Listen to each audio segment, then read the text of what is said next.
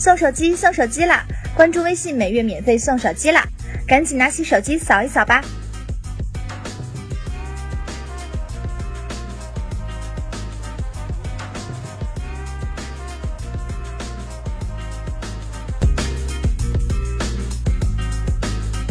中国早已成为全球最大的智能手机市场，而被看作是最为活跃的市场也不为过。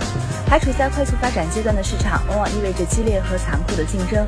正是因为这种你追我赶，一方面让参与者优胜劣汰，另一方面让厂商不得不加速创新的步伐。最后，创新发展的结果就是好的产品越来越多，所谓的尖货也不再稀少和完全由国际品牌掌握。魅族在时隔一周后又召开发布会，给我们带来了备受瞩目的 Pro 系列新机 Pro 六。该机并没有延续 Pro 五的大屏策略，转而采用了更为小巧的机身，配合着珠圆玉润般的风格，完全称得上是魅族史上最美的机型。魅族 Pro 六屏幕只有五点二英寸，这也是该机显得精致的前提。魅族 Pro 六在外观设计上遵循了对称原则，不仅前面板和顶部高度对称，而且背面的摄像头和环形闪光灯也对称分布，让手机显得更加简洁优雅。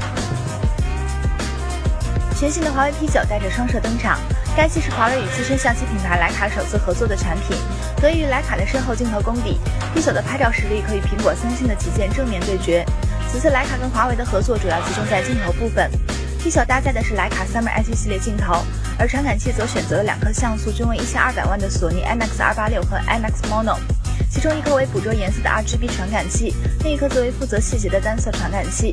通过华为特有的算法实现像素尺寸的叠加，带来生动饱和的画面。按理说，OPPO 最尖的货应该是 Find 系列，但是从目前的情况来看，最新发布的 OPPO R9 Plus 才是家族内的最高端机型。其实从该机的整体表现来看，完全称得上一台国产尖货。R9 Plus 和 R9 一样，配备了一颗真美自拍镜头。OPPO 不仅对这颗高达一千六百万像素的传感器进行了重构，还给它安上了众多华丽的参数。OPPO R9 Plus 跟前代相比更加圆滑，拥有轻薄的机身，高达百分之七十九点三的屏占比，一点七六毫米超窄边框，并且整个后壳的金属占比也达到了一个新的高度。